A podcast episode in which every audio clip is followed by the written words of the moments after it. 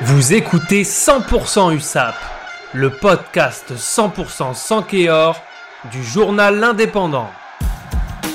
100% USAP, nous sommes en 2023, je suis avec Guillaume Richaud du service des sports. Guillaume, bonne année. Bonne année Johan. Les 100 Kéor ont mal fini 2022, 2023 s'annonce compliqué.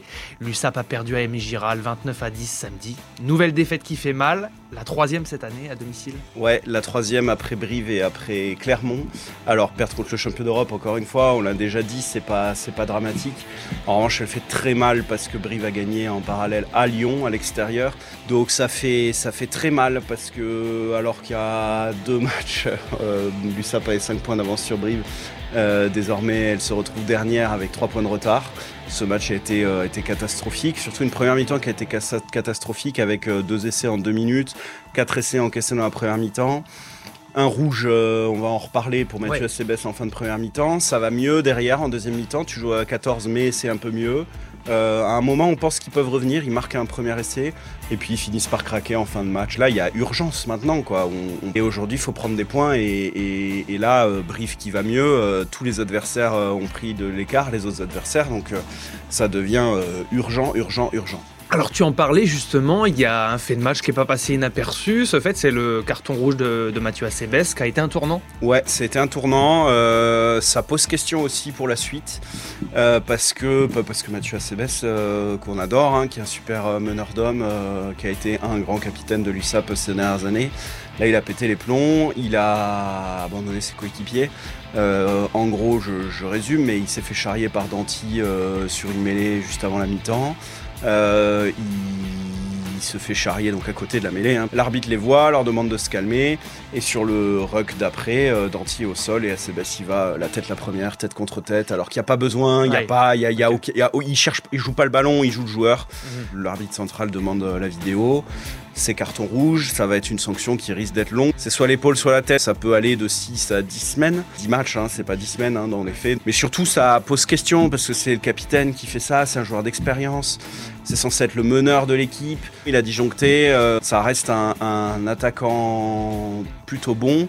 Euh, du haut de ses 35 ans en défense, il commence à avoir des limites. Et euh, si en plus, psychologiquement. Il, psychologiquement et surtout comme ça, il pénalise son équipe, bah ça, ça va devenir compliqué. Alors, il est en fin de contrat, l'USAP aurait aimé le garder, aimerait le garder, euh, que ce soit en dehors de terrain ou sur le terrain, donc soit comme coach, soit faire une année supplémentaire.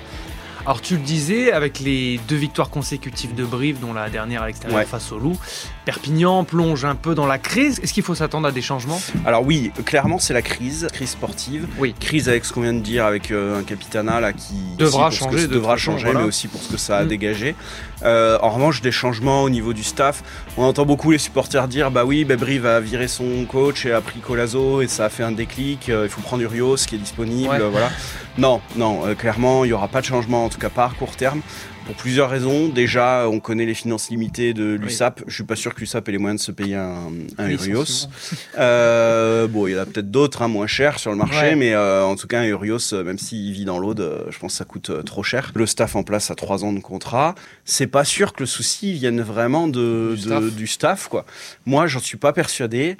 Euh, il n'y a pas l'air d'avoir de rupture entre le staff et le groupe. Il y a effectivement aujourd'hui euh, les autres sont meilleurs. Il faut aussi avoir conscience de ça. Donc le groupe est peut-être un peu limité en termes, je pense pas tant, enfin oui, en termes de talent, mais en termes de volume. Euh, ouais. Voilà, très clairement. Il y a aussi un groupe qui est un peu vieillissant. Donc euh, forcément, bah, quand on enchaîne les matchs comme c'est le cas, ça commence à se faire ressentir. Commencer à préparer peut-être, euh, enfin déjà continuer à se battre pour le maintien. Commencer à préparer la saison ouais, prochaine.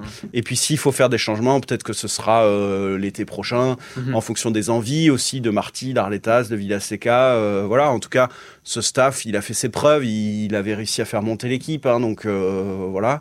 Après, c'est sûr qu'aujourd'hui, on atteint peut-être les limites du fonctionnement actuel, avec des équipes en face qui sont beaucoup plus riches et ouais. beaucoup plus armées pour, euh, pour le, le, top 14. Prochain rendez-vous euh, à Clermont, c'est ça? Ouais, prochain rendez-vous samedi prochain à Clermont. Clermont va pas bien, donc oui. euh, bah, s'il y a une toute petite opportunité, il faudra essayer de la saisir. Ouais. Ils ont pris une raclée hier contre Toulouse à domicile, donc voilà, ils vont vouloir se racheter aussi, hein. oui. c'est toujours pareil, mais, mais franchement, oui, bah, il de toute manière, il va falloir faire des exploits maintenant. Hein, donc, euh, ça passe par euh, peut-être une victoire à Clermont.